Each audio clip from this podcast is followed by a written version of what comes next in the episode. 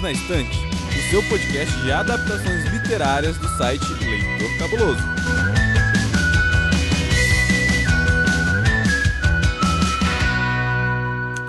Sabia que tem livro? E além de livro, tem também filme, lá de 2009. E se você ouviu alguns episódios atrás, quando a gente te preparou para assistir essa série, você já sabe qual é a nossa opinião a respeito do filme. Mas hoje a gente voltou para finalmente falar sobre a série A Mulher do Viajante no Tempo. Essa série chuchuzinho, coração quentinho, deliciosa, maravilhosa, de apenas seis episódios que que foi, posso considerar um sucesso, ao menos para mim, da HBO agora no ano de 2022. Eu sou Domenica Mendes e aqui comigo está ele, Tiago Augusto. Como é que você tá, Ti? Você tá bem? Eu tô quase bem, Domênica, me recuperando aí de um, um resfriado, uma possível Covid não diagnosticada, mas estou bem, gente, estou vivo, estou muito feliz de estar gravando aqui no Perdidos na Estante, estou recuperando fôlego. Hoje a gente está aqui reunido para ver quem é que tá pior, não é isso, Paulinho V?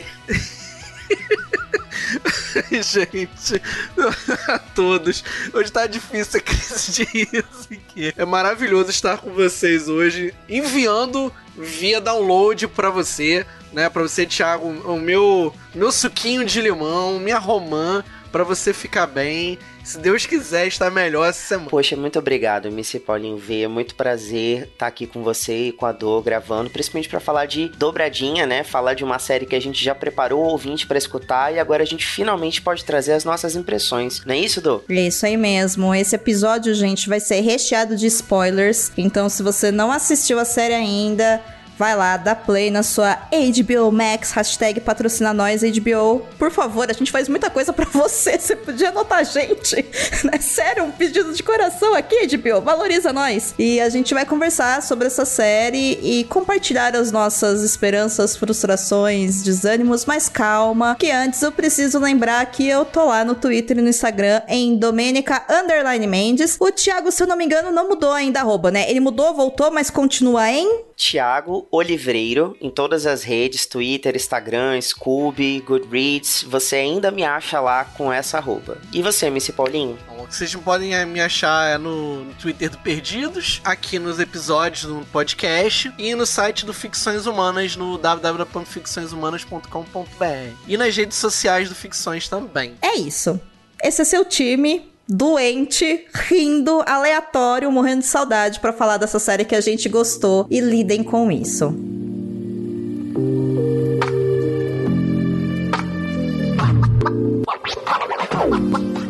Antes da gente ir pro episódio, tem aquele momento do amor, o momento do beijo. E hoje o meu super beijo vai pro Euler Félix, que é um colunista aqui do site Leitor Cabuloso, que fez um texto maravilhoso duas semanas atrás sobre Carrie, a Estranha, o primeiro livro do Stephen King, que você sabe, né? Teve mais do que uma adaptação. E aí eu olhei e falei: e aí? Euler, quer tecer? Vamos gravar um Perdidos? E ele falou: opa, tá com a roupa de ir. Então, há rumores possíveis de que esse episódio será feito até o final do ano. Aguardem, mas até lá, Euler, ó.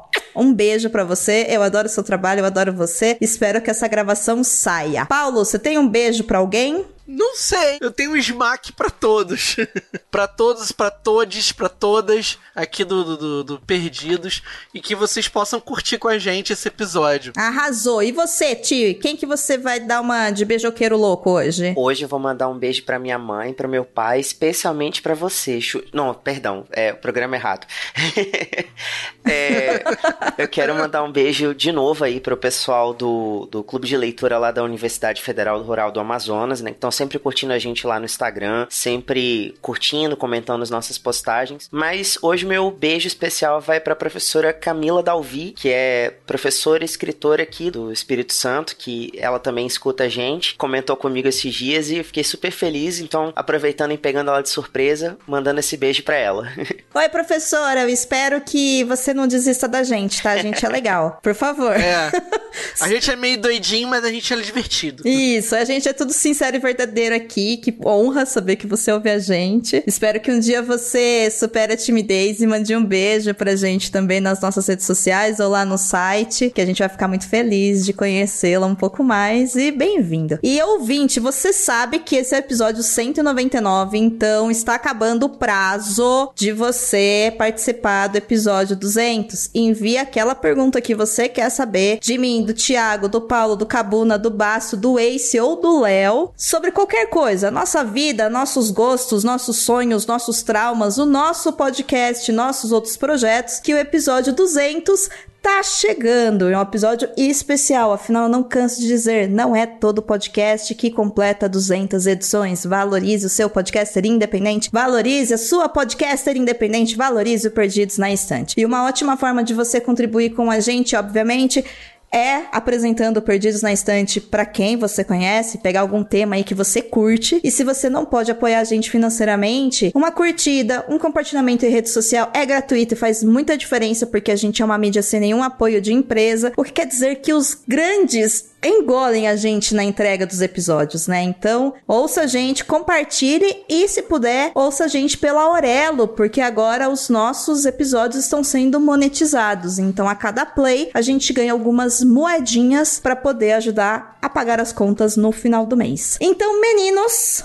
vamos falar da série do ano da HBO, pelo menos por enquanto, porque eu sei que o Westworld já lançou, gente, tá? Calma. E House of Dragon tá vindo aí também.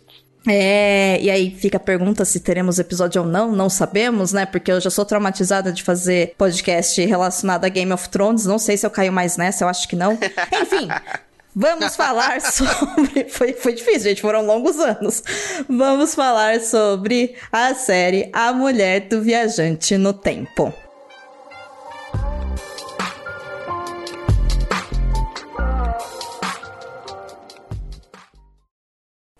Isso então. Estreou a série. Paulo está aqui feliz, vocês viram. Eu só precisei ficar falando para ele 72 horas antes para ele não vir ser ranzinza, porque eu também tô doente, não sou obrigada. Obrigada, Paulo, por estar sendo feliz nesse dia lindo de sol aí no Rio de Janeiro. E eu quero saber de vocês se valeu a pena assistir, porque para mim valeu muito a pena assistir, gente. Eu assisti essa série, tem seis episódios, né? Como eu disse lá no começo. E eu achei a narrativa tão gostosos de assistir, sabe? Foram seis episódios que eu assisti assim, ó, voando. Eu assisti o primeiro quando saiu. Ela foi uma série lançada semanalmente, né, de domingo. Então eu assisti o primeiro episódio, falei, hum, vi um certo potencial, mas não tô botando muito a fé. Mas tem muita bundinha de Tel James, amém. Obrigada, de nada. Sexto episódio, então, é meia hora de bundinha de Praticamente. É só isso. E não estamos reclamando, não é, Thiago? É, é, eu, eu, vou, eu vou deixar pra comentar. Se você for reclamar da bunda do Theo James, Thiago, nós teremos um problema. vamos conversar, vamos conversar. Mas continue aí. Acredito que ele vai falar mal da bunda do Theo James. Enfim. E aí, quando eu fui assistir do 2 ao sexto, né? Do segundo ao sexto episódio, eu acabei assistindo em duas vezes. E aí eu gostei, sabe? Eu acho que assistir de uma vez funcionou melhor do que assistir separadamente. Eu queria saber como é que foi a experiência de vocês de assistir, se vocês concordaram, se vocês acham que a narrativa funcionou para uma série de seis episódios. Lembrando que, quando a série foi lançada, a gente achou que era uma minissérie, então era para ser uma história fechada Pois inteira. é. E a Pois gente foi é. enganado, né? Exatamente. Capitalismo, né? HBO fazendo merda. Não, pera, HBO patrocina nós. É isso. HBO fazendo HBOzices, né? É isso. E aí, o que, que vocês acharam, assim? Vale os seis episódios, apesar de não estar todo o livro lá, ou não? Vai lá, Paulinho, começa você. Só porque eu sou ranzinza e já falei que tô ranzinza com essa vou, série. vou deixar o, o, o, o- megafone aberto, vai lá. Não, é o seguinte, a gente precisa separar as coisas, né? Porque a produção, ela é maravilhosa, tá? Um, dos episódios 1 a 6, assim... vão ver, assim, numa boa, pode ir de olhos fechados. Eu acho que eu concordo com a Do que o primeiro episódio ele é meio árido, ele é meio complicado de assistir. Só começa a pegar ritmo a partir do segundo, mas eu preciso separar a HBO fazendo a HBO Zices e a produção. Eu, vou, eu só vou gastar três minutos para falar sobre isso. É o que esse tema vale, cara. É o que esse tema vale. Eu fiquei muito irritado com. É, é, a gente tá gravando isso num sábado, né? No sábado, início de julho. E a gente há dois. Acho que um dia ou dois dias atrás que a HBO cancelou a série sem mais nem menos. A gente imaginava que ia ser uma minissérie, né? E é um, é um livro de 300 e poucas páginas. Não tem razão de você fazer um, duas temporadas disso. A HBO tá passando por um momento de, de fusão com a Discovery e a Discovery ela tá fazendo corte no orçamento da HBO. E ela achou por bem cortar é, a mulher do viajante no tempo porque não justificava, né, o investi um investimento tão pesado. Ela foi lá e pum, cortou. E esse deixou muita gente irritada, porque era uma série que você conseguiria acabar em 8 ou 9 episódios no máximo. Já tinha completado 70% do livro, não fazia a menor necessidade de você ter uma segunda temporada. Posto isso, HBO fez merda, perdeu muito da credibilidade com o espectador, porque a gente já vai assistir outras séries já meio desconfiado a respeito e enfim, Ponto. Não vou, não vou entrar mais nesse assunto. Acho que não, não vale o nosso estresse com isso. A série é maravilhosa. Eu achei ela dezenas de níveis melhor do que a adaptação em longa-metragem que teve anteriormente. É, eu achei que o casal tem muita química, muita química mesmo. É, o Theo James e a Rose Leslie são maravilhosos. Sabe? É uma história que se focou neles. E é o que o livro faz. O livro se foca no Henry e na Claire. Se você quer alguma coisa diferente disso, vá assistir House of Dragon, vai assistir Westworld, vai assistir outra coisa. Ué, mãe, que, que tem uma coisa a ver com a outra? Por que, que não, você tá agredindo? Tô... Porque. não, porque a, a, série é sobre os dois. É um Sim. romance dos dois. Isso. Ponto. É. Não tem outra coisa. Não. Entendeu? As pessoas ficam querendo procurar pelo em ovo, entendeu? E, e, e, ai, nossa, faltou explicar como é que era a viagem no tempo. Ai, meu Deus, como é que acontece isso? Ai, o anacronismo. Ai, não, aquilo mas outro. Peraí, peraí, peraí, Pô, peraí. Ô, Paulo, eu, eu, acho que essa crítica que você tá fazendo, eu não sei se ela tem CPF direto, tá? Ou se você pegou. não, não. né, comentários. É uma, é uma coisa geral. Pra mim não chegou essas críticas desse tipo de, de apontamento que você tá falando. É umas bobagens. É umas bobagens. A série foi tão fiel ao livro que eu achei tão desnecessário, tão inútil essas críticas. Eu deixei pra lá até. É, que aí a gente precisa considerar que pode ser que uma parte da audiência não tenha lido o livro. Sim. E, e, faz sentido, mas assim, existe a explicação dentro da própria série do porquê ele viaja não, mas explica o que ativa, né? O que dá o gatilho para ele viajar. Aliás, é falado em vários momentos, não é como o último episódio da primeira parte da quarta temporada do Stranger Things, que é, uhum. né, a prova de burros, que eles literalmente colocam tudo na tela, mas tá lá, tá explicando, né? Ele não tem controle, ele é a única pessoa que tem essa capacidade, como ele viaja e ele vai preenchendo a história da Claire enquanto ela tá na linha do tempo correta, vamos colocar assim, né? Ela tá vivendo de maneira cronológica. Ela, entre aspas, tem um certo livre-arbítrio, só que tudo que ela escolheu também já aconteceu com ele, então eles constroem a história deles juntos. E eu acho que a série colocou isso de uma maneira muito clara, sabe? Mais clara, por exemplo, do que o livro para mim tava colocando. E assim, meu, muito melhor do que aquela bomba que aquele filme Te Amarei para Sempre, sabe? Eu acho que a série salvou, nos seis episódios, essa questão da viagem no tempo, por exemplo, como é que funciona. A história não foi toda contada, beleza, a gente vai chegar lá. Mas eu acho que essa pergunta aí, ela tá respondida. Não, eu acho assim, eu queria entender o que, que a HBO esperava. Porque ela esperava o quê? Uma audiência de Game of Thrones? pra Mulher do Viajante no Tempo, porque eu acho que é um público muito específico que vai assistir a série. Não é? Não sei. É, não dá pra gente saber, né? Infelizmente, meu contato com a HBO não atendeu a minha ligação que eu fiz agora. Tentei aqui, ó, perguntar, e aí, HBO, conta pra gente com exclusividade aqui no Perdidos. Eles falaram que não podem falar sobre isso, mas eu acho que foi uma decisão, na verdade, arriscada do criador da série, o Steven Moff Moffat, é isso que ele Moffat. chama, Thiago? É, o Moffat. Moffat, né? Não, basta tirar por Estação 11. Estação 11 é um livro quase do mesmo tamanho que é a mulher do viajante no tempo, e se fechou tranquilinho, numa boa, né? Início, meio fim. Ponto, acabou. Eu acho Era- que ele fez uma aposta grande, porque a gente tá falando de uma produção que tá muito bem feita, realmente. A série, concordo com você, a produção é maravilhosa. Acho que os dois atores entregaram muito, e então, assim, se tivesse segunda, terceira temporada, eu ia assistir. E ele falou, né, que ele ia até um ponto da história, só que isso eu só descobri depois que foi cancelada, tá? Eu não sabia antes. Ele falou que ele tinha escrito arcos, né, pra continuar. Então ele quis dividir o livro em várias partes para novas temporadas. Foi uma decisão do criador da série, que eu acho que não foi uma decisão feliz, né, porque aconteceu de ser cancelado. O arco é fechado, só que existe uma parte da história dos dois que não é contada, só quem leu o livro é que vai saber. Isso eu acho triste. E você, Thiago?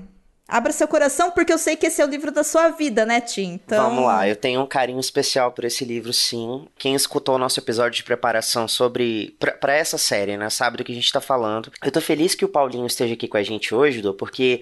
Pra quem é ouvinte assíduo do Perdidos na Estante, vai saber que lá no- nos episódios 55 e 56, onde a gente falou sobre o livro Drácula de Bram Stoker e sobre a série, né, que saiu pra Netflix, adaptando Drácula pro nosso século, Ótimos episódios, por sinal. Quem não ouviu, volte e ouça. São realmente muito bons. Tenho muito orgulho deles. Vocês fizeram um trabalho excelente, meninos. Foi muito divertido mesmo. É, o Steven Moffat é um dos, dos produtores barra roteiristas daquela adaptação, não é isso, Paulo? Ah, não sabia! Pff, Bum, ok. Cérebros de Domênica por todo lugar. Não sabia.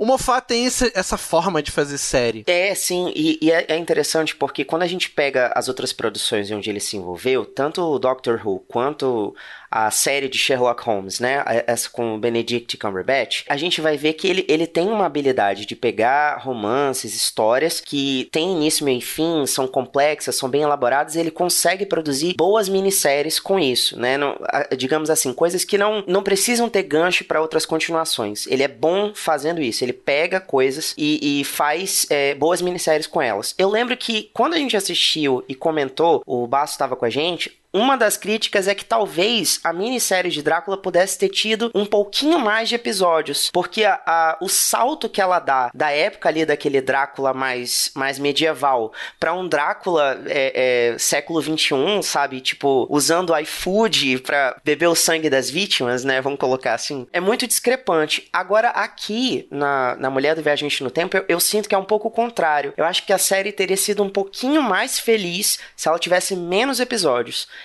Concordo. Eu acho que em alguns momentos o ritmo dela fica muito devagar. Ah, tá. Entendeu? Assim, tem alguns episódios ali que, que o, o diálogo entre, entre os personagens, ele é extenso e ele não acrescenta muita coisa pro desenvolvimento da trama. Isso me cansou um pouco. Eu não consegui assistir é, simultâneo, assim, né? Eu não fui acompanhando à medida que os episódios foram saindo. Eu peguei e assisti três de uma vez, depois assisti os outros três. Eu senti um pouco mais esse cansaço. Talvez se eu tivesse diluído semanalmente, e inclusive eu acredito até que isso tenha sido uma espécie de termômetro, né, para o pessoal da HBO ver como que a audiência estava percebendo aí os episódios, se ele estava acompanhando, se o interesse do público vinha crescendo ou caindo, né, ao longo das semanas. E pelo que eu vi dos comentários na, na internet, parece que a, a, a crítica foi justamente essa. Muita gente comentou que o Theo James e a, a Rose Leslie não tinham uma química muito interessante quanto casal. Teve gente que comentou sobre a, o, o- a direção de arte da série, que os efeitos de envelhecimento deixaram um pouco a desejar, principalmente com o Theo. Assim, que o, o- ele, a maquiagem dele enquanto mais velho, ficou muito assim, mal feita, sabe? A minha crítica, assim, pessoal, não é nem em relação a isso, esse é o problema. Eu, eu fico um pouco incomodado com o ritmo, mas eu acho que os outros personagens ao redor deles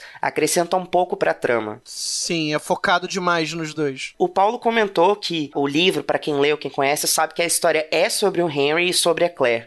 Beleza, concordo. Mas os outros personagens, a gente se tratando de uma série, a gente sabe que ter núcleos narrativos diversos é importante para que a trama caminhe, se construa. E nesse quesito, os outros personagens acabam fazendo pouco para que a série ande. Eu senti falta de alguns personagens. Por exemplo, pra mim, eu achei, eu achava essencial ter aquela senhorinha oriental que era vizinha do pai do Henry, entendeu? Porque Sim, ela sim. construía, ela construía um- uma espécie, não era uma substituta pra mãe dele, mas era uma figura materna pra ele. Ah, mas a gente não tem nada, né, com relação a isso. A gente só tem o trauma dele com a morte da mãe, né, que ele presenciou, né? O arco do pai do, do Henry ficou muito esquisito. Eu não achei, não, gente. Eu assim. achei. É. Eu achei. Eu achei muito esquisito. Porque parece que tudo se resolve do nada. Sabe? Eu também não acho que se resolve do nada, assim. Eu entendi que houve ali uma passagem de tempo. A série não mostra, né, quanto É. tempo que é, sei lá, se foi três dias que ela, a Claire conheceu o pai dele e ele não conversava com o pai, e de repente ele já tava lá todo preocupado com o casamento, ou se foi seis meses ou se foi um ano, né? A série não fala pra gente quanto tempo foi.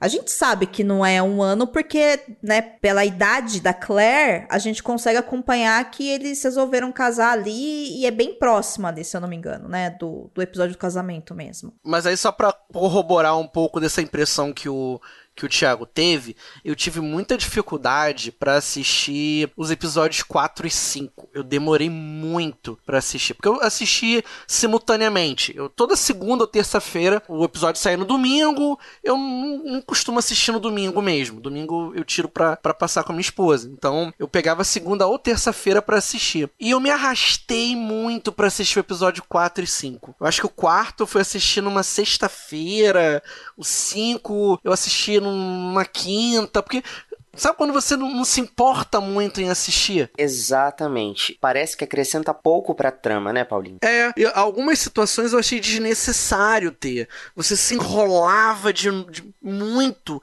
em determinadas cenas que não, não acrescentavam nada no ponto final, como o Thiago disse. E com isso, você tira tempo de outras situações que são mais importantes no ponto de vista final. Por isso que eu, por isso que eu disse, não precisa você fazer duas temporadas de uma série. Você conseguiria fazer uma temporada com... Eu, eu acho até que eu, eu sou um pouco mais bonzinho que o Thiago, sabe? Eu acho que talvez com oito episódios daria pra você resolver tudo. Daria, é, eu acho que sim. O que aconteceu comigo foi que eu assisti a terceira temporada de Umbrella Academy. Que inclusive foi tema do episódio aqui do Perdidos da semana passada. E ao contrário de A Mulher do Viajante no Tempo, o Umbrella teve 10 episódios. E aí foram episódios demais pra pouca história. Aqui na Mulher do Viajante no Tempo, tinha mais história pra ser contada, porque só foi contada até um ponto da história deles e tem todo o restante, né, que é a vida deles casados e as consequências disso pra vida dos dois, até o fim da vida deles, enfim. E faltou, né, contar essa parte porque acabou os seis episódios. Então eu falei, cara, pra mim seria perfeito se fosse o contrário, sabe? Se Umbrella tivesse seis episódios e a Mulher do Viajante no Tempo tivesse uns oito, vai, porque eu acho que não precisava de dez também pra terminar essa história. Só que, com base no que vocês estão falando e como eu tive uma experiência completamente diferente, né? Apesar do Thiago também ter deixado pra assistir tudo junto, o que pode ter acontecido, o que pode ter interferido na, na decisão da HBO foi justamente essa questão de que essa é uma história que você não fica super curioso pro próximo episódio. Exato. Não tem muitos ganchos assim de um Sim, episódio Não pro tem outro. ganchos. É, então, parece uma série de. Olha, te contei esse pedacinho, é isso daqui. Agora eu vou te contar mais um pedacinho, isso aqui. Mas você não fica naquela ansiedade, né, de saber, gente, o que será que vai acontecer com eles? Assim sendo, eu não preciso parar a minha vida para assistir no domingo, entendeu? Eu posso esperar. Que foi o que eu fiz, eu assisti o primeiro episódio, falei, beleza. Só que aí, nesse meio tempo, entre o primeiro episódio, a vida aconteceu, This Is Us acabou, sei lá, aconteceu um milhão de coisas. E eu parei, né, pra fazer essas outras coisas e só fui assistir depois todos os episódios. Só que aí já tinham passado, gente, um mês e meio, porque são seis episódios, né? Entendeu? E aí, pra audiência da HBO, isso é péssimo, né? Claro, porque o que ela quer é uma audiência ali constante, ela quer o pessoal falando, né? Ela quer o público interagindo. Então eu acho que não funciona nesse modelo de episódio semanal. Talvez funcionaria se fosse uma série lançada seis episódios de uma vez só. Eu acho que nesse caso você tem razão. Apesar de que eu sou contra, eu sou radicalmente contra essa ideia da Netflix de lançar tudo de uma vez só. Mas eu acho que pra essa série em específico seria melhor. Eu vi pouca gente comentando semana a semana. A gente viu muito mais pessoal falando sobre outras que estavam na, naquele momento, tipo Kenobi, Miss Marvel, né?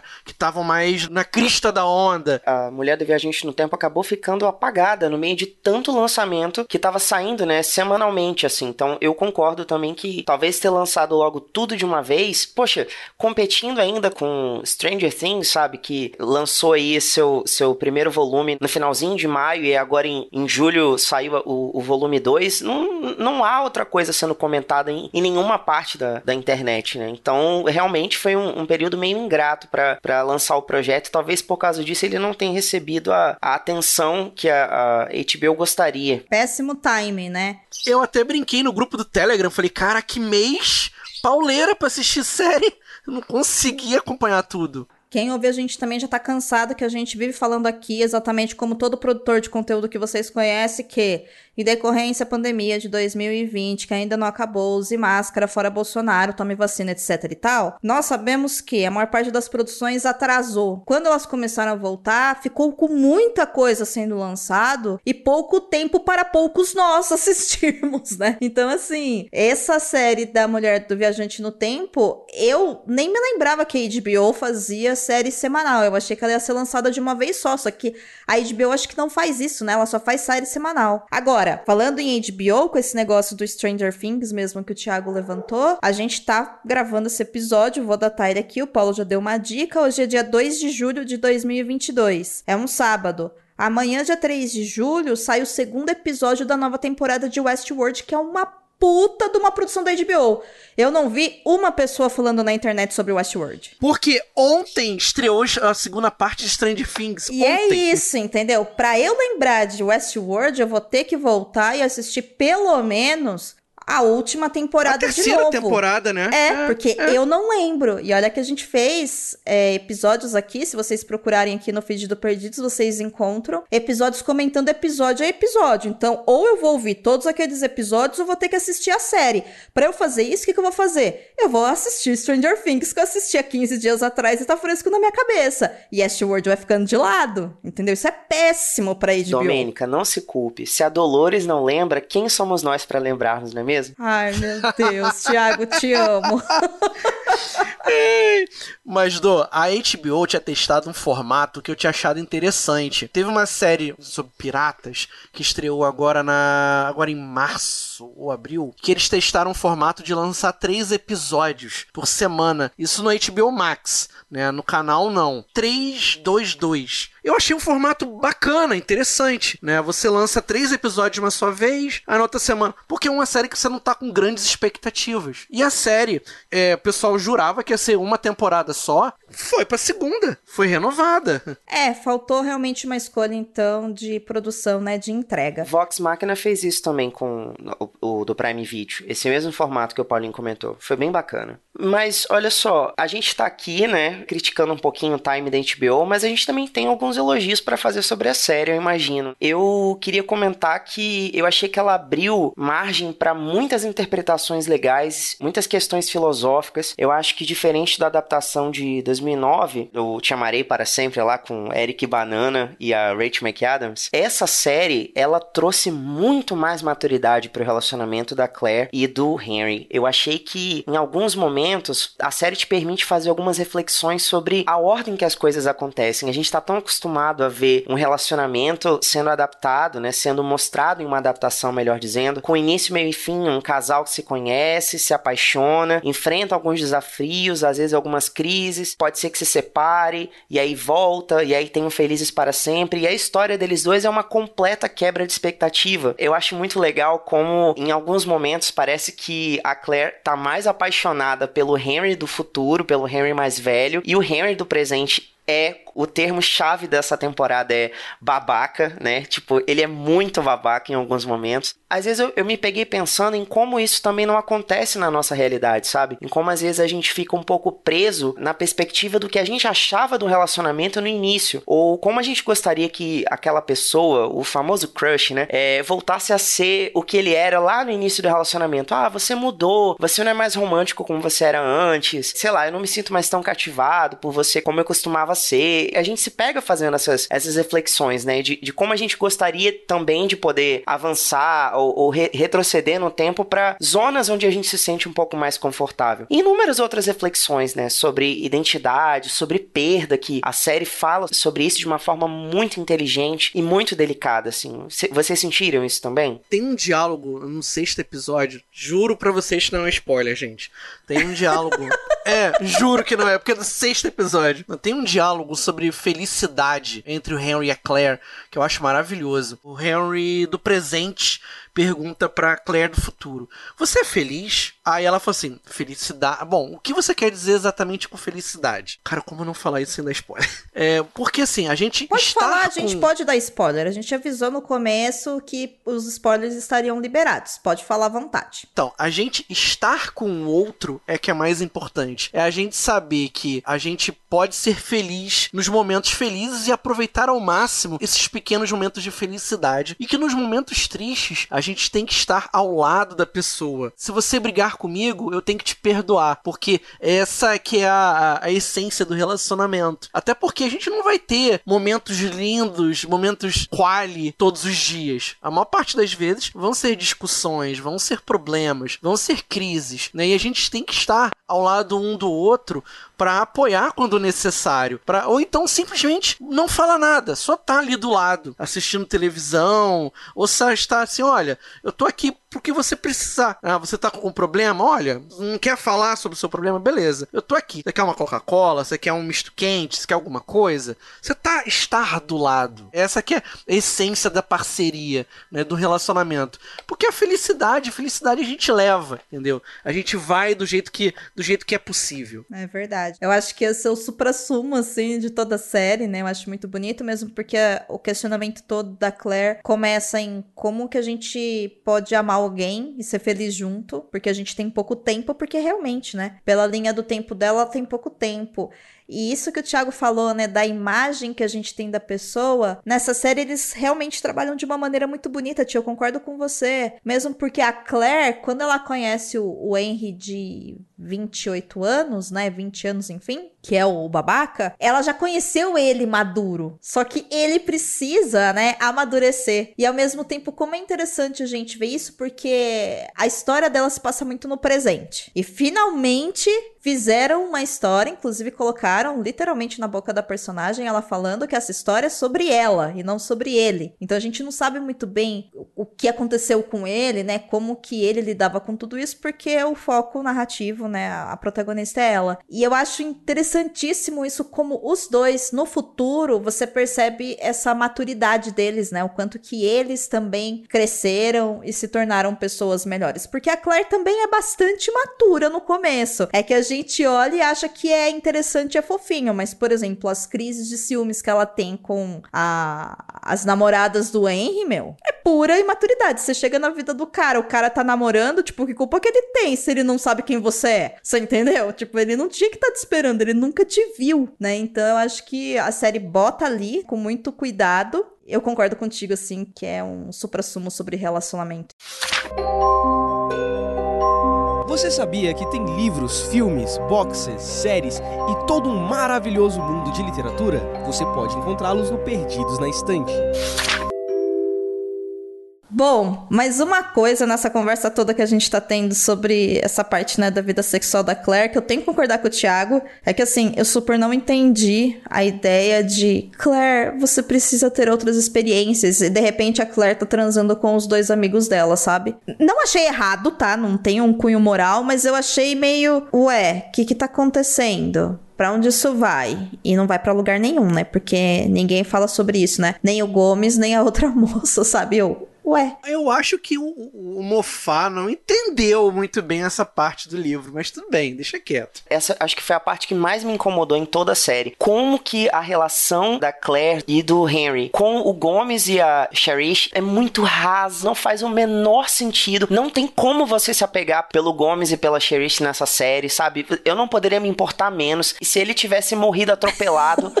no começo do, do episódio, eu não falei, ok, beleza, não ligo. Inclusive, eu demorei para reconhecer que era o Gomes. É, não batia com a minha impressão do Gomes, né? Não eu batia. falei assim, não, peraí, não, não pode ser. E quando eu digo a questão de, tipo assim, a gente tomar escolhas ruins, eu concordo com o Harry. Não, o, o problema não é ela ter dormido com, com ele, ou com ela, ou com qualquer pessoa que seja. O problema é o fato disso não levar a lugar nenhum, entendeu? Não acrescenta nada, assim. Eu, eu fiquei pensando, gente, pra quê? Sabe? É, é, a mesma coisa da irmã dela, que ele, eles colocaram lá na série. Ela chega, assim, super cheia de energia, super lasciva, empolgada, quase comendo Harry dentro do banheiro. E depois ela muda completamente a personalidade dela, sabe? Ela vira aquela pessoa boazinha, tipo assim, acobertando a irmã, fez o corte de cabelo no Harry. Cara, é muito discrepante. Como eu falei, não dá tempo de você você se apegar, de você se afeiçoar aos outros personagens que estão dentro da trama, sabe? Isso me incomodou muito. Eu também me incomodou a cena do corte de cabelo, cara. Me incomodou pra caramba. Porque no Nossa, livro é uma cena é uma cena fundamental pro crescimento da personalidade do Henry. E eu achei que ela foi muito mal conduzida na série. Não gostei de ter sido a Alicia que cortou o cabelo dele. Gente, eu nem lembro que cena é essa, assim. Tipo. Ah, ele simplesmente tá andando na rua, aí ele se olha no, no, no, espelho, tem uma digressão sobre a relação dele com a Claire, e ele decide cortar o cabelo. Ponto. Ah, nossa, que. que... Não tem a ver com um, um desenho que ela fez. É, ele sabe que uma das formas que ela tem para reconhecer o Henry mais velho é o cabelo, né? São os cabelos curtos. E ele decide que tava na hora dele cortar o cabelo. Ok. Isso é o Henry jovem, né? Pelo. Eu não lembro mesmo da cena. Ok, então deixa eu ver. Aí. Então, peraí, gente. Então, o trunfo dessa cena é você saber que o Henry ficou 20 anos com o mesmo corte de cabelo. Basicamente isso. É quase um Power é Ranger. É esse o trunfo, entendeu? Criando tendências. É e assim, na, na, série, é, essa cena é porque, tipo assim, como o Paulinho falou, o que diferencia esse Henry mais assim, jovem, mais turrão, mais babaca, né? Do, do Henry mais maduro, que é o mais romântico, que é o mais responsável, justamente a, o corte de cabelo. A gente acabou não tocando muito nesse ponto, nem aqui, nem no episódio anterior, mas é uma relação que, querendo ou não, desperta um pouquinho de incômodo, porque você tá vendo um cara mais velho, de seus 36, 40 anos, viajando no tempo para conhecer uma menininha de 6, 9, 16 anos, ele vai acompanhando ela crescer. Então, ele tenta estabelecer com ela o tempo todo uma relação, talvez aí, de paternalidade, de proteção. E em nenhum momento ele, como é que eu posso dizer assim? Ele sabe que ele tá alimentando nela um, um afeto, mas ao mesmo tempo ele tenta impor limites, ele, ele tenta colocar é, essa distância. Chega um ponto em que isso se torna impossível, porque ela vai crescendo, os hormônios vão falando mais alto e cada vez mais ela vai se apaixonando por ele. Chega um momento em que esse amigo imaginário dela se torna ali um, um, segredo que só ela tem, que ela se recusa a dividir até com as amiguinhas da escola. É o lugar secreto dela, né? É, é a coisa que ela não conta para ninguém. E isso vai transformando ela aos poucos, né? Numa mulher, vai fazendo ela amadurecer, eu acredito. Mas na série, quando ele corta essa porcaria desse cabelo, ele muda de personalidade de repente, sabe? Ele, ele vira outra pessoa só porque ele cortou a porcaria do cabelo, entendeu? Eu fico com muita raiva disso, sério. Coerência, é o, problema de incoerência narrativa. É ele, ela, a, a, irmã cortou o cabelo dele, ele chegou lá na clareira, ele, ele era o Henry do futuro, entendeu? Eu falei, ah, vai se catar, meu irmão, pelo amor de Deus. Tia, eu tô rindo, mas é com respeito, eu juro. Oi, doi, o rabugento sou eu, hein? O rabugento sou eu, hein? Cara, eu nunca vi o Thiago desafinar num episódio como aconteceu nesse. Amigo, você pôs pra fora? Porque se a gente guarda vira câncer. Você botou pra fora. Tá Botei. Tá tudo bem, tá amigo? Tá tudo bem. Tô tomando minha, minha tá água bom. aqui, tô mais calma agora. Mas isso é falha de roteiro, gente. Isso é clara falha de roteiro. É. Quando você não compreende a essência do personagem. Forçação você... de barra, né? Ele precisava fechar o arco da série para finalizar no casamento. Então ele tinha que mostrar que o Henry cresceu, amadureceu. Mas aí, assim, o cara que assiste a série vai ficar com essa coisa da incoerência narrativa. Mas se você pega o material original, e aí eu recomendo que vocês peguem o material original, a série é maravilhosa, assistam seis episódios. Não assista o filme e leia o livro. Esquece que existe um filme, tá? Mas se vocês forem no material original, vocês vão ver que essa imaturidade do Henry, ela continua ela vai até meados do casamento deles. Eles têm várias discussões. Exatamente. Não, ninguém muda por causa da porcaria de um corte de cabelo, gente. Pelo amor de Deus. Ele só vai amadurecer em toda aquela questão que é abordada no sexto episódio, que é de eles buscarem ter um filho. Porque é uma crise muito forte no casamento que ele não vai conseguir resolver. Que mesmo ele sendo mais velho, ele não vai ter a capacidade para resolver aquilo porque não depende dele. Não depende dele ter conhecimentos do passado. Até porque ele não vai ter esse conhecimento privilegiado. É, e sem falar que aí é a única coisa que de fato ele tá causando um sofrimento nela, né? Porque eles Sim. querem ter o filho, só que, como é uma questão genética e a série não fala sobre isso porque não dá tempo, porque ele não vai atrás de um médico, né? Então a gente não tem todo esse arco dele, enfim, entender o que, que ele tem de diferente, se ele tem ou se ele não tem, se ele é o único, se ele não é, se tem como controlar, se não não tem, enfim. E quando ela começa a ter as gestações, ela tem vários abortos porque a criança, né, que eles geram, o feto, melhor dizendo, porque não é uma criança ainda. Eu acho até uma cena forte essa. Sim. Quando ele vê todos as, uh, os negocinhos de gravidez ali. Aquilo ali me pegou. Eu imaginei que era isso, Paulo. Quando você falou que o sexto episódio foi o episódio que mais te pegou, eu falei, Sim. ah, foi por causa dessa questão da gravidez. Sabe? Eu falei, certeza que foi isso que tocou o Paulo. Justamente porque eu estou passando no momento de casamento, de estar pensando nisso. Uhum. Imaginei, Paulinho. Imaginei que era isso que tinha conversado. Paulinho tá pensando em esticar a família, é que legal. Aí. Justamente porque a gente tá pensando a esse respeito. Vamos ou não vamos? É aquela velha discussão.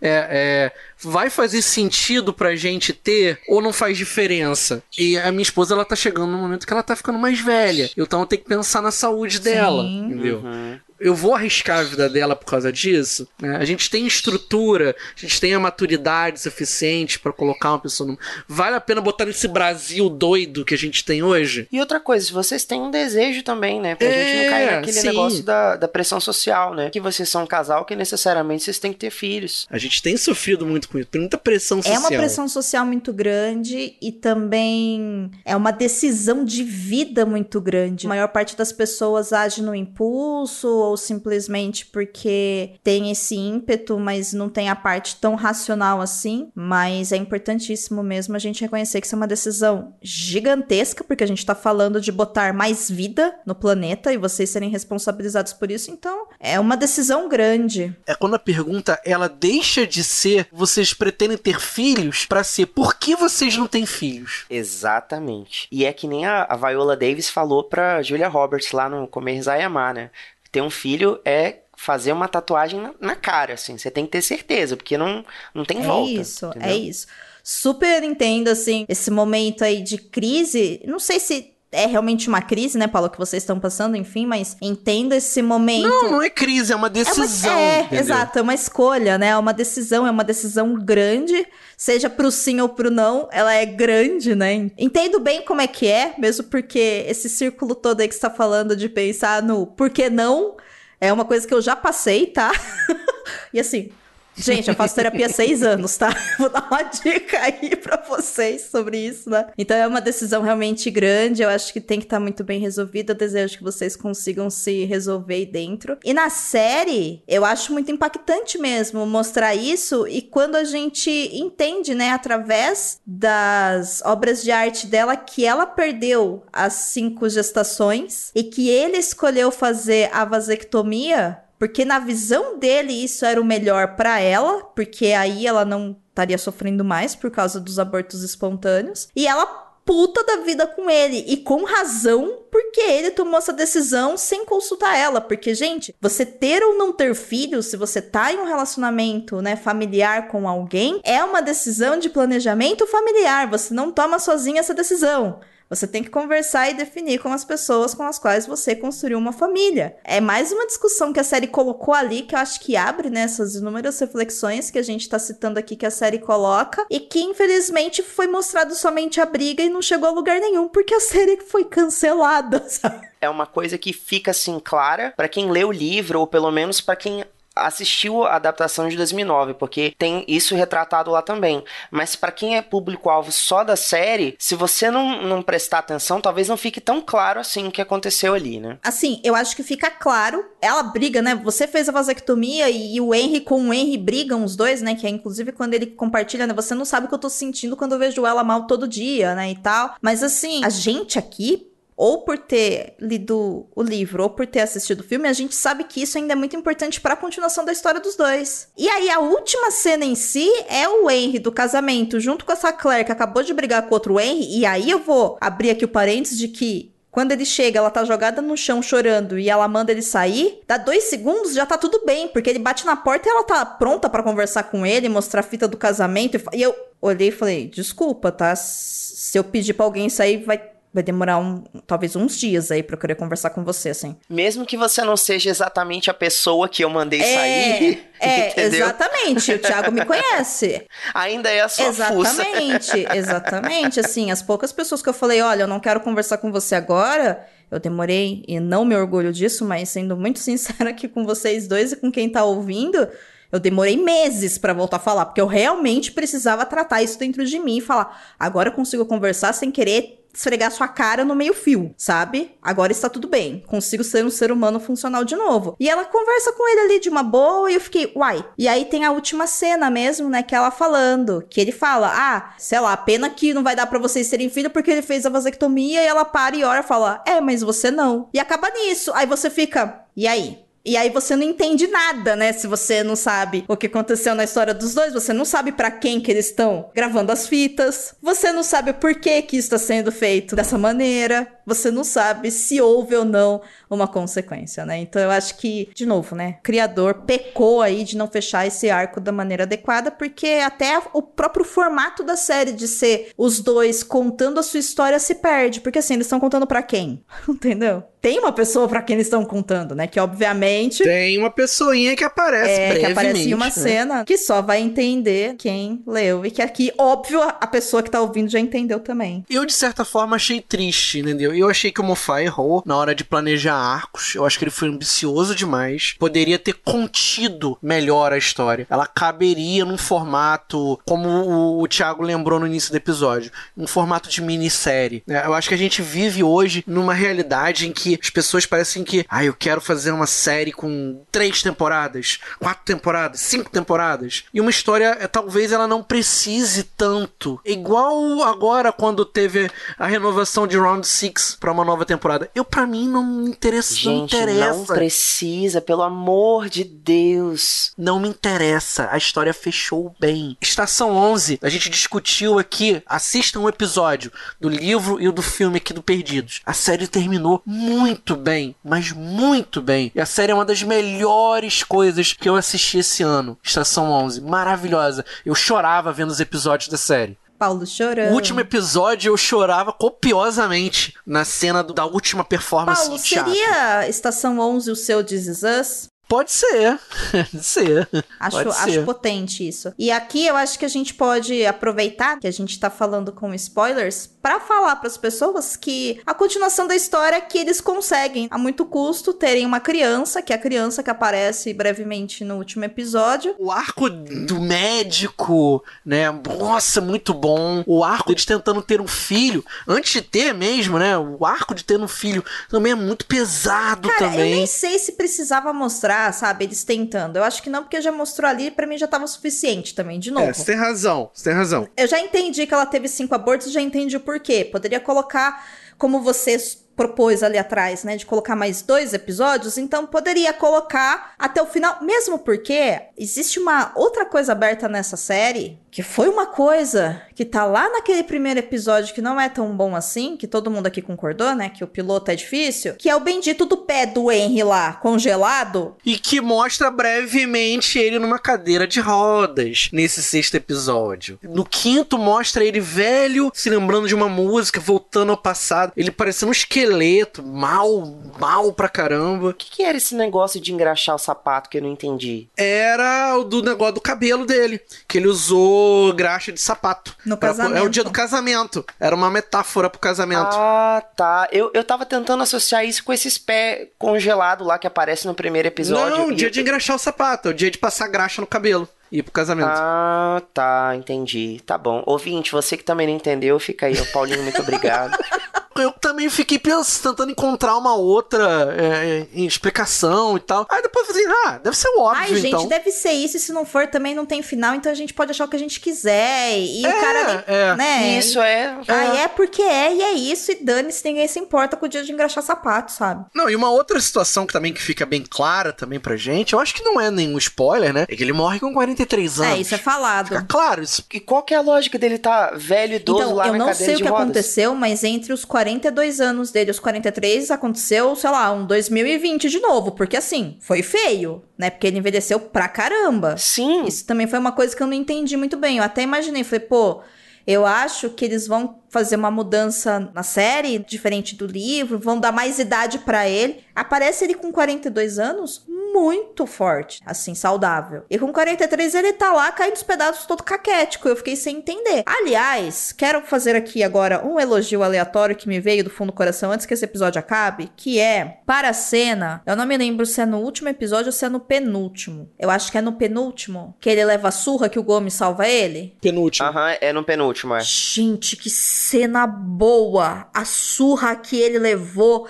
e depois ele todo arrebentado. Eu sei que falar assim parece que eu tô sendo ruim, mas eu vou explicar, vou dar o contexto, calma. Normalmente a gente vê cenas de caras brigando e os caras levam uma sova igual o Henry levou, e o cara levanta, né? Passa a mão assim no nariz sangrando, joga o sangue no chão e continua andando. Essa foi a primeira série que eu vi na minha vida onde o personagem levou uma surra e a consequência da surra me convenceu que o personagem tinha apanhado de verdade, sabe? Porque Ele ele, ele merda. voltou, ele voltou arrebentado, meu irmão. Ele voltou que o cara não conseguia parar em pé, sabe? E eu olhei e falei: "É isso.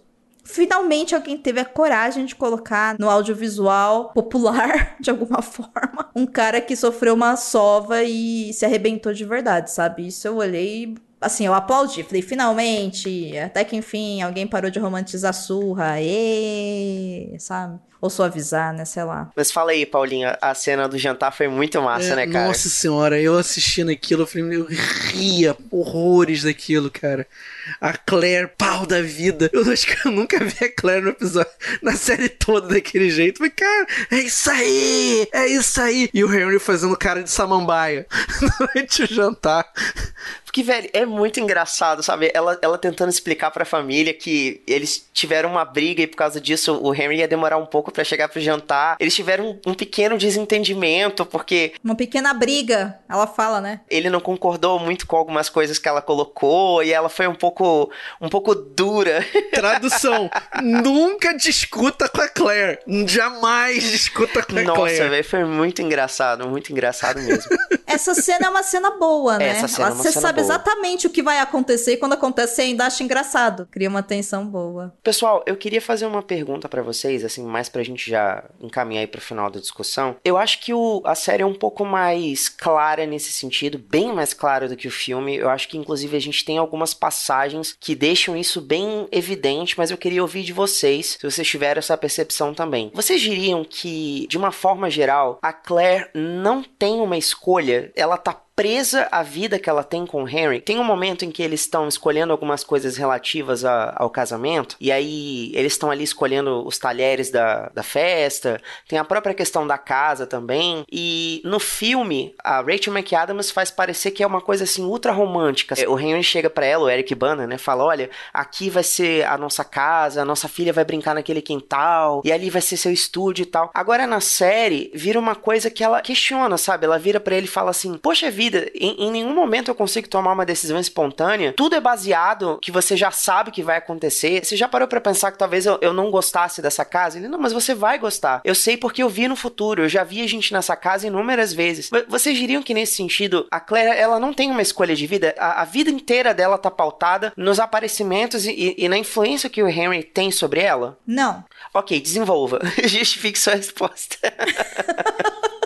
Eu acho que não, porque a história dos dois tá ligada. Então, se ele só viesse do futuro e conduzisse ela sempre, seria uma coisa, mas não é isso. Os dois acabam vivendo a mesma história, só que eles estão indo em direções opostas na linha do tempo. Então, se eu for achar que a Claire não tem escolha, eu também acho que o Henry não tem escolha. Logo, os dois não têm escolha ou os dois têm escolha, porque eles construíram a história juntos, entendeu? Eu acho que é muito importante, né, a personagem fazer esses questionamentos, assim como no primeiro encontro deles, quando ela desce do trem, ela tá brava com ele porque ele tava olhando pra loira, né? Supostamente ele tava olhando pra loira, enfim, que ela tem lá um ataque de pelanca, ela fala que ela vai descer da estação, ela fala, eu faço o que eu quero porque não, você não, não pode determinar o que eu faço. E ele fala: não tem como você mudar o que já aconteceu. E é isso que ele tá falando, porque de fato não tem como você mudar o passado. É que para ele já é passado, né? Para ela ainda é presente ou vai ser futuro. Então é isso que a gente não pode esquecer. É justamente isso que eu tava querendo dizer, porque nessa cena mesmo que você comentou, ela fala assim: ah, não, quer saber de uma coisa? A gente não vai almoçar nesse restaurante que você falou. A gente vai comer naquela cafeteria ali. É como se ela estivesse tomando uma decisão espontânea ali na hora. Aí quando ela chega lá, quem é que serve serve o café para ela? O Homem Verde. E é justamente o que ele falou para ela que ia acontecer. Tudo bem, só que ele não falou para ela qual que era o restaurante, o dia e a hora. Ele falou que um dia, quando eles estivessem no restaurante, ele poderia perguntar para ela o que, que deixava ele triste. Ela fez uma escolha aleatória no momento que ela decidiu ir contra o que o Henry do presente estava falando. Porque ele tinha falado para ela, mas a gente combinou de almoçar lá. E ela fala, mas eu vou almoçar onde eu quero para te mostrar que eu que mando. E ela foi para outro lugar ele já tinha vivido isso com ela, por isso que ele sabia, entendeu? Mas não quer dizer que ele determinou que ela ia escolher aquele restaurante, entendeu? Isso é uma coisa muito diferente, entende? Não é Matrix de você tem que tomar essa pílula vermelha para sair daqui, entendeu? Tipo, não é você tem que almoçar nesse restaurante e pegar essa bebida errada desse cara aqui e me perguntar isso pra gente ficar junto, não é isso? Olha, quando isso acontecer, você pode me perguntar tal coisa. Por quê? Porque aí eu vou estar preparado para te responder. É outra coisa. E você vai ter maturidade para entender também, né? Exatamente. Então, assim, é conselho de alguém que conhece ela, né? Mas eu não acho que é ele que determina o que eles viveram. Eles vivem juntos. Mas é, isso só faz sentido nessa série em específico, né? Porque existe esse fator mágico de viagem no tempo de um dos personagens. E você, Paulinho, o que, que você tem a dizer dessa, dessa polêmica? é porque eu achei que a, a série ela, ela tratou um pouco mal essa questão do livre-arbítrio. Ela tentou mostrar através das cenas e ficou subjetivo demais. Mas se a gente for analisar, os dois, eles são complementares. Tudo bem, ela recebeu uma informação privilegiada. Assim como Gomes recebe uma informação privilegiada que ele não entende o que, que é né? Ah, olha, investe nesse negócio de Netflix. O que, que é isso? Netflix é biscoito? Eu amei essa parte, meu Deus. É marca de biscoito? O que, que é isso? Internet? Que porcaria é essa? Internet é uma porcaria hoje, não vai, não tem futuro esse negócio, não. Então, você ter uma informação privilegiada é diferente de você ter liberdade para tomar suas decisões. Até porque, se a gente for parar pra pensar, aquela situação ela não teria acontecido se o Henry não tivesse feito o seu papel também. Então você não tem só a Claire tomando uma decisão, você tem o Henry também tomando uma decisão. No livro tem uma discussão muito boa sobre isso, né? A Claire discute com o Henry sobre, ah, poxa, mas eu não posso tomar minhas decisões, quer dizer que tudo é predeterminado na minha vida, é o destino e tal. E o Henry fala que ele não acredita em destino, e acredita nas ações das pessoas. Mas ao mesmo tempo, a gente não consegue fazer exatamente as coisas do jeito que a gente quer. A gente tem algumas predisposições, a gente tem algumas características características, algumas peculiaridades. E a gente vai tomando essas decisões à medida que as opções elas vão aparecendo pra gente. Então não é tudo preto e branco. E aí nesse ponto a gente começa a cair naqueles vícios de tentar explicar a viagem no tempo e que a gente fica percorrendo um longo círculo e não consegue explicar o que, que é real ou não. Eu sei que depende dos dois fazerem as coisas. As coisas elas não são pré-determinadas, não exatamente do jeito que o Henry deixa transparecer. Mas ao mesmo tempo, a gente tem uma liberdade até certo ponto, porque depende também da nossa posição dentro da sociedade. A gente não tá tendo aqui um, um debate se a gente aqui, eu, Domênica, você, Paulo, Thiago e todas as pessoas desse planeta têm liberdade ou não, e se a gente está suscetível às regras do capitalismo ou não. Não é essa a discussão, entendeu? Não é isso. A pergunta do Thiago é: considerando que o Henry, quando ele vem do futuro na linha do presente da Claire, independente da idade, e ele já viveu aquelas coisas com ela, ela tem liberdade de escolha a partir do momento que ele volta para conhecer ela ou não? É essa a pergunta. Por isso que é importante o fato dele não revelar para ela os acontecimentos, porque do contrário, ele já viveu aquilo, ele sabe qual é o resultado. É, ele sabe até aquele momento que ele viajou, né? Isso é importante também dizer. Ele não sabe o que vai acontecer depois. E isso depende de uma, de uma confluência de coisas. E os dois precisam ter os seus papéis. Não é uma coisa tão predeterminada assim. Ele tem uma informação de algo que já aconteceu. Ponto. Ele já viveu aquilo. Ele sabe qual vai ser o resultado. E você acha que a Claire perde a liberdade de escolha dela porque ele vem do futuro e ele dá umas dicas para ela ou ela tem escolha? para mim ela tem escolha, porque eles estão vivendo momentos diferentes. O problema é que as coisas elas são assíncronas. Isso, isso. Ele já viveu. É. Vocês lembram da cena do carro quando ela tá dirigindo desgovernada e antes dela contar para ele foi o que aconteceu. Ela fala para ele assim: "Ah, eu posso fazer qualquer movimento aleatório aqui na estrada porque a gente não vai morrer, porque eu sei que no futuro a gente vai estar tá junto". Uhum. Aí ele fala assim: "Mas não é por causa disso que você não vai colocar em risco a vida Perfeito. de outras pessoas. Você pode provocar um acidente, sei lá, você pode fazer qualquer coisa". É nesse sentido que eu fico um pouco assim reflexivo se ela realmente tem livre-arbítrio em relação às escolhas dela envolvendo ele. A impressão que eu tenho é que se ela quisesse chegar e dizer assim: "Eu não quero ter mais nada com Henry na minha vida, ela não conseguiria. Eu acho que ela conseguiria dizer: Eu não quero ter mais nada com você. Mas aconteceria alguma coisa que no final eles voltariam a ficar juntos. É essa que é a diferença. É, é uma coisa que ela não consegue evitar, entendeu? Ela não consegue evitar porque ele também, se ele chegou onde ele chegou, foi graças a ela, eles estavam juntos, ele também não conseguiria evitar. Mas não é que é ele que determina. Ele só é uma testemunha do que já aconteceu para ele, mas que vai acontecer para ela. É como o acidente da mãe dele. Não importa quantas vezes, em quantas versões diferentes ele volte no tempo, ele não consegue impedir a mãe dele de morrer. Ao mesmo tempo, ele também não consegue se afastar dela. Por mais que às vezes ele faça ela sofrer com as escolhas dele, ele não consegue se separar dela. Mesmo quando ele faz a, a vasectomia, que ele causa nela essa dor extrema, aquele do passado que ainda não cometeu esse erro, ele ainda tá no coração dela, sabe? Tanto que é, é, com esse Henry que a Claire termina a história. Aconteceria de qualquer forma a história dos dois, entendeu? Assim como, cara, quando. Espero, né, que todos nós aqui cheguemos aos nossos, sei lá, 90 anos, a gente vai olhar para trás e se a gente pudesse voltar e conversar com a gente hoje que tá gravando, a gente falaria: olha, vocês tinham um planejamento de gravar um episódio de uma hora, mas a conversa tava tão boa que vocês gravaram em uma hora e quarenta. Não, mas eu combinei uma hora. Tudo bem, não vai mudar o fato que a gente tá aqui há quase uma hora e quarenta, entendeu? Por quê? Porque o que passou, passou, entendeu? Se eu vou saber dessa informação ou não, não vai mudar o fato de que se já aconteceu, eu não posso mudar, entendeu? Eu acho que é aí que é o grande X do questionamento que você faz. Eu acho que é um questionamento muito muito interessante. Eu acho que a série deixa mesmo, né? Não só a série, né? O livro também, enfim, essa obra coloca mesmo esse questionamento pra gente, que é a velha pergunta do eu tenho liberdade ou não tenho, mas coloca com esse elemento fantástico.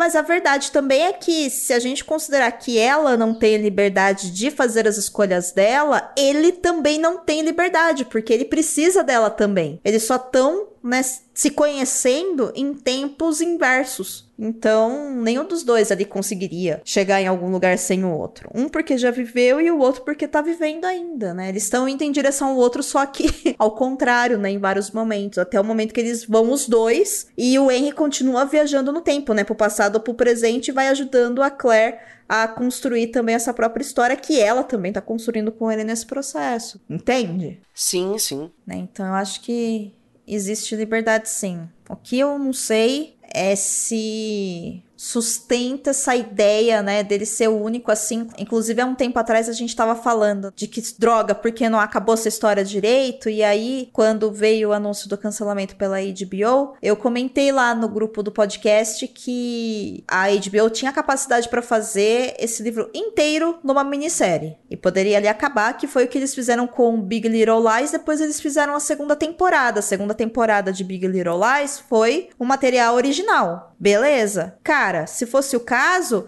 eles poderiam ter acabado nessa temporada com a história dos dois e na segunda temporada ter inventado uma história pra filha deles. Entendeu? Sim, Perfeito. perfeito. Olha aí! Não é? HBO me contrata que eu organizo as coisas que você faz. Contrata nós, pô. Teria dado certo, mas infelizmente, até o momento, a minissérie A Mulher do Viajante no Tempo está cancelada e a galera já tá fazendo petição pra ver se vai continuar, mas eu acho muito difícil porque claramente o custo daquilo Eu lá acho é que não alto. tem força pra Também isso. Acho que não. Piadinhas à parte, o próprio Theo James disse que, na opinião dele, o que levou o cancelamento pra- da série foi que não havia cenas de nudez suficiente. Ai, meu Deus. Inclusive, eu sei que eu tô zoando há dois episódios a bundinha do Theo James, mas assim, gente, o Theo James tá em ótima forma nessa série, tá de parabéns. Você tinha comentado isso lá no início do episódio, do, sobre o que, que eu achei e tal, se eu tinha críticas. Não, assim, achei perfeito, maravilhoso. Todas as vezes em que aconteceram, eu vibrei, tive ali meu momento de, de satisfação, Aham. né? Visual. Justo. Mas às vezes eu acho que a série se sustentou um pouco demais nisso. Às vezes, tipo assim, parece que, ah, não, põe, põe ele, põe ele pelado aí de novo, põe, põe. E, e, assim, toda vez, sabe, ele aparecia suado e, e, e movimentos assim, bem estratégicos mesmo, assim. Parecia que quando ele, ele viajava no tempo, ele já viajava assim, colocando a bunda no enquadramento, sabe? Tipo assim, já, já procurando um, um meio de cair onde a bunda dele ficasse favorecida. Eu falava assim, não, gente, tá ótimo, tá beleza, já entendi que o cara é bonito, ele tem um corpão e tal, mas vamos lá, vamos seguir com a história porque tá ficando um pouco cansativo, sabe? Eu diria mais ou menos nesse sentido. É isso. Próxima vez que vocês caírem, senhoras e senhores, favor colocar a sua bunda no enquadramento. E com essa maravilhosa dica para a sua vida, feita de nós no presente, para o seu eu do futuro, querida ouvinte, querido ouvinte, queride ouvinte, nós encerramos aqui o episódio 199 do Perdidos na Estante. Muito obrigada pelo seu download, pela sua companhia, pela sua escuta atenta. Até o próximo episódio. Vambora escolher a próxima vergonha alheia que a gente vai passar, Thiago e Paulo. Uhul. Vou deixar só uma dica aí para o nosso ouvinte, que é o episódio número 4 da segunda temporada de Doctor Who, cujo roteiro é do Stephen Moffat, e ele escreveu esse episódio inspirado no livro da Offrey Negger, que é A Mulher do Viajante no Tempo. A forma como acontece a viagem no tempo é bem parecida, então vale a pena você conferir o episódio de 2006 com David Tennant. Então, assim, perfeito, só elogios. Tem a bunda do David Tennant? Infelizmente não, mas Então não vou tem ver. a... Ah, poxa vida, dá uma chance. David Tennant é Não. impecável. Estou lá pelas bundas. Esse Ok. livro, essa, esse filme, essa série, pra mim só tem um significado. Bundas. Meu Deus. Contribua para novos episódios do Perdidos na Estante em catarse.me barra leitor underline cabuloso ou no PicPay. Se você é das redes sociais, nos encontre em twitter.com barra perdidosestante e instagram.com barra perdidosnaestantepod. Apresentação e pauta: Domênica Mendes, Tiago Augusto e Paulo Vinícius. Produção: Domênica Mendes. Assistente edição: Leonardo Tremesquim. Esse episódio foi produzido graças a Airechu, Aline Bergamo, A Mauri Silva Lima Filho, Caio Amaro, Carolina Soares Mendes, Carolina Vidal, Cláudia Rodrigues, Clécis Alexandre Duran, Daiane Silva Souza, Deise Cristina, Fernanda Cortez, Igor Baggio, Lucas Roberto, Lu Bento, Luciano Terra das Neves Neto, Luiz Henrique Soares, Marina Kondratovic, Marina Jardim, Melissa de Sá, Nilda, Priscila Rúbia. Ricardo Brunoro e Rodrigo Leite. Ok, tudo bem. Mas a bunda tá no enquadramento? A bunda tem que estar no enquadramento.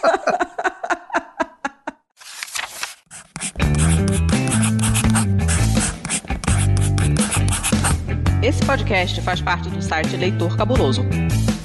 Conheça nossos conteúdos em www.leitorcabuloso.com.br.